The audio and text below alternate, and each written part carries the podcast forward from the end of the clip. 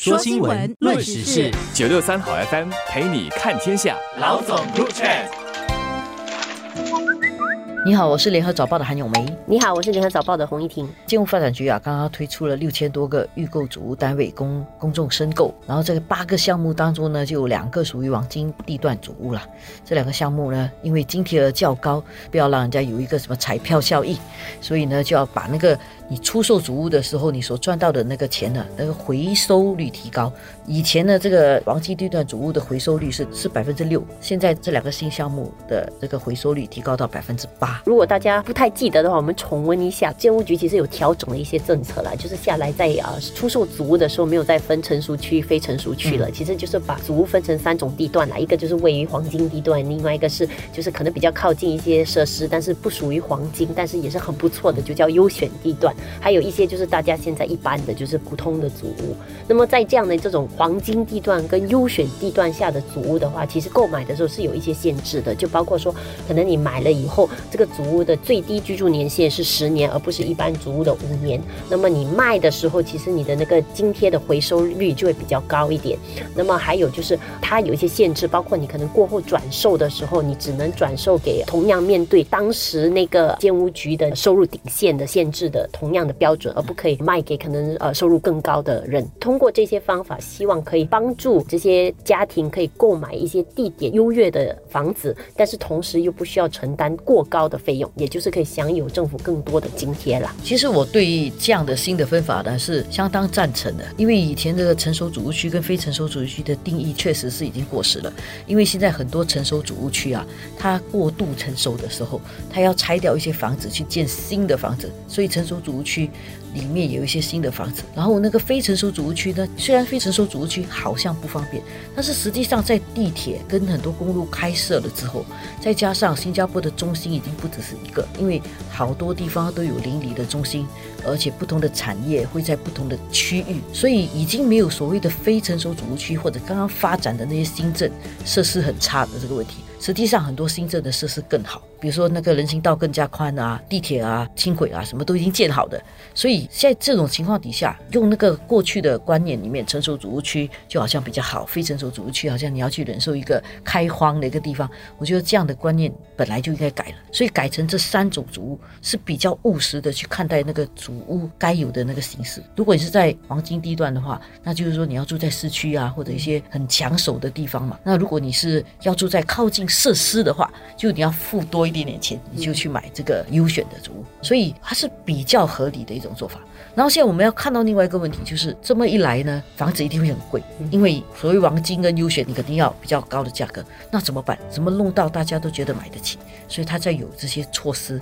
有了措施之后呢，他就可以提高津贴，而这个提高津贴又不会直接进那个买的人的口袋。我觉得这样的一套概念我是支持的。所以这次他推出的有其中两个属于黄金地段的祖屋呢，称为 Alexandra Peaks，还有 Ulu Pandan Vista 这两个项目呢，其实就属于这个黄金地段的。所以很多人可能也会就会关注，哎，它黄金地段到底那个申购率是怎样？哎，不过其实有一点出奇啦。黄金地段来讲的话，这些祖屋其实主要只有三房和四房式单位啦。那么它的首次申请的家庭，截至首日的下午两点多哈，其实申购率还不到零点三。换言之，就是每一个申购的人其实都可以选到，都可以拿到。没有人跟你抢啊，所以可能就有一点让大家觉得有点意外，因为通常黄金地带的话，就大家会觉得是自然是热门的嘛，很多人都要。赶快去抢。对，不过我就觉得可能这里有几个因素啦，因为就包括说这一批祖屋推出的时候，其实这两个黄金地段的其实建筑时间是最长的，它其实是需要四年十一个月了，也就是大差不多要等五年啊，而且等了五年以后，它还要面对十年的最低居住年限呢，所以就是说，如果你住进去以后十年你都不可以卖，你真的要。住在里面，那么还有呢，就是它的津贴回收率又定的比之前的那些黄金地段租来的高，之前是百分之六，现在是百分之八，所以我觉得种种限制下，可能会让真的想要买黄金地段的人再三思，想清楚是不是真的要，因为他一选了，其实是下来的十五年就是绑着这个房子要了。除此之外哈，因为它只是三房跟四房是租。嗯，所以很多人可能会真的考虑的。因为如果说你是刚刚成家的人，你要买一间三房或者四房，可能会考虑一下。因为如果有了孩子之后，三房肯定是不太够住的。然后四房的话，你要考虑到有些人现在可能很多在家办公。或者希望可能跟父母住啊，或者至少有一个房间可以让多一个父母临时要过来住也可以的话，你会觉得四房是可能不太够。所以在这种情况底下，我觉得这一批黄金地段主屋在吸引